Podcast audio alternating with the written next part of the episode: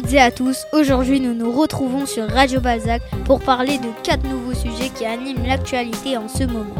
Les troubles du langage liés aux écrans chez les tout petits, les conséquences du manque de moyens dans les hôpitaux, les incendies en Australie et pour finir la défaite des Bleus au tournoi européen de handball. Sans plus attendre, je laisse la parole à Abdelkader pour nous parler du trouble du langage chez les tout petits. Bonjour Abdelkader. Bonjour chers auditeurs et bonjour Yolan. Selon un article du Parisien du 14 janvier 2020, les enfants qui regardent les écrans le matin ont au moins trois fois plus de risques de développer des problèmes pour s'exprimer que les autres. C'est ce qu'explique Michel Demurger dans son livre La fabrique des crétins digitales.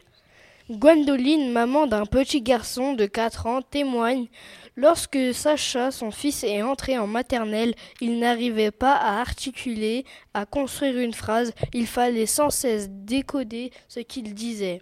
Frustré d'être incompris, Sacha enchaînait les colères, sautait à pieds joints ou se roulait par terre. Sait-on combien d'enfants de moins de 3 ans regardent les écrans quotidiennement? Eh bien, nous sommes allés interroger des élèves sur leurs habitudes face aux écrans. Écoutez bien, ils répondent au micro d'Alia. À quel moment de la journée tu regardes les écrans? Euh, Le soir. Le soir. Le soir. Un peu le côté. Je, regarde vers l'après-midi ou le midi et le matin. Qu'est-ce que tu regardes? Un film d'horreur.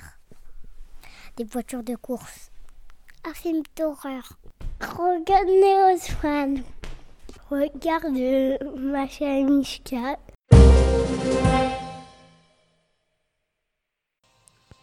Merci Abdelkader pour cette actu et faites attention à vos petits frères et sœurs. Maintenant, je laisse la parole à Fessal pour nous parler de la crise des hôpitaux. Bonjour Fessal. Bonjour Yolan et bonjour chers auditeurs. Le 14 janvier 2020, le journal Libération a annoncé que 1200 médecins menaçaient Agnès Buzyn, la ministre de la Santé, de démissionner si elle ne donnait pas plus de moyens aux hôpitaux. Un bras de fer inédit entre les médecins et la ministre de la Santé. Alors, l'hôpital est-il en train de craquer? Une aide-soignante témoigne. Professionnellement, on se sent très mal, parce que notre rôle est de prendre en charge correctement les patients, pas de les maltraiter. On culpabilise. Le 5 août 2016, un jeune médecin doit faire passer un scanner à une patiente dans un état critique avec une suspicion d'hémorragie cérébrale. Faute de personnel pour la transporter sur le lieu du scanner. La patiente a attendu 9 heures pour effectuer son scanner. Elle est finalement décédée 3 jours plus tard. Il devient urgent de prendre des mesures pour améliorer la qualité de prise en charge des patients. Affaire à suivre. Merci Fessal pour ces informations captivantes et inquiétantes. À présent, nous revenons sur le sujet brûlant des incendies en Australie sous un angle nouveau, celui de la solidarité avec Pritchie. Bonjour Pritchie. Bonjour Yolan et bien le bonjour chers auditeurs. Australie. Des centaines de millions d'animaux sont morts de faim, de soif ou brûlés. Au moins 8000 koalas ont péri. Et des millions d'autres animaux risquent encore de mourir. Des koalas et kangourous sont brûlés à cause des incendies qui font ravage. Pour les sauver, le site WWF lance une collecte de dons qui atteint en ce moment 6 millions de dollars. L'ensemble de la WWF récolte des dons en vue de replanter 2 milliards d'arbres d'ici 2030, selon un article du journal Le Parisien du 14 janvier et ainsi recréer l'habitat des koalas. Et si vous voulez, vous avez, la vous avez aussi la possibilité de faire un don. Tu peux nous rappeler le nom de ce site? Oui, bien sûr. WWF. Merci Pretty pour ce sujet très intéressant et ce message de solidarité. Tout de suite, nous passons à la Minute Sport. Je laisse la parole à Sarah pour nous parler de la défaite des Bleus. Bonjour Sarah. Bonjour Yolane et bonjour chers auditeurs, chères auditrices. 26-28, l'équipe française de handball a essuyé un revers face à la Norvège en tournoi européen, juste après une défaite contre le Portugal. Une défaite inattendue et une élimination du tournoi européen dès le tour préliminaire, du jamais vu dans l'histoire des Bleus. Ils manquent par la même occasion leur qualification directe pour les JO. Pour rappel, l'équipe de France est la seule équipe masculine et la première à avoir détenu simultanément les trois trophées majeurs. Les Jeux olympiques, le championnat du monde et le championnat d'Europe.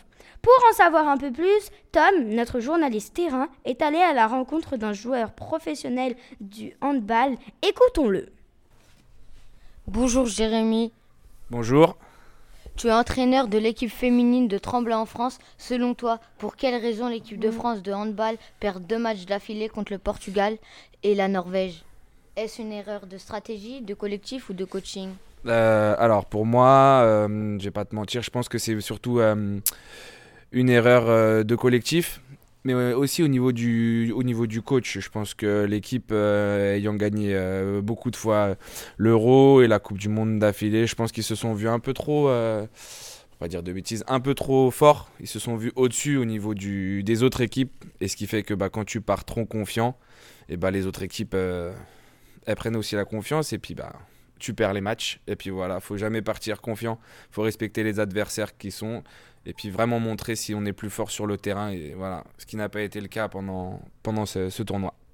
Quelles sont selon toi leurs chances de se qualifier pour les mondiaux et les JO Alors, pour se qualifier au niveau des mondiaux et des JO, vu que malgré, on va appeler ça cette petite erreur durant cette, euh, ce tournoi de, de l'Euro. Ils ont bien sûr euh, toutes leurs chances de se qualifier pour les mondiaux et les JO, et je dirais même plus que avec l'équipe qu'ils ont, ils ont, largement les, les moyens de, de, les gagner. Après, c'est à eux de voir s'ils ils veulent encore, euh, entre guillemets, se ridiculiser pour le, sur un tournoi en prenant toutes les équipes comme si elles étaient beaucoup plus faibles qu'eux, ou s'ils vont respecter ces, ces, équipes et montrer que effectivement c'est l'équipe de France euh, qui est la meilleure équipe euh, du hand au monde. Merci d'avoir bien voulu répondre à nos questions. Merci Sarah et Tom pour cette interview. Nous souhaitons bonne chance aux Bleus. Notre émission s'achève déjà, mais ne vous inquiétez pas, nous nous retrouvons bientôt sur Radio Balzac pour parler de nouvelles actus. Ciao ciao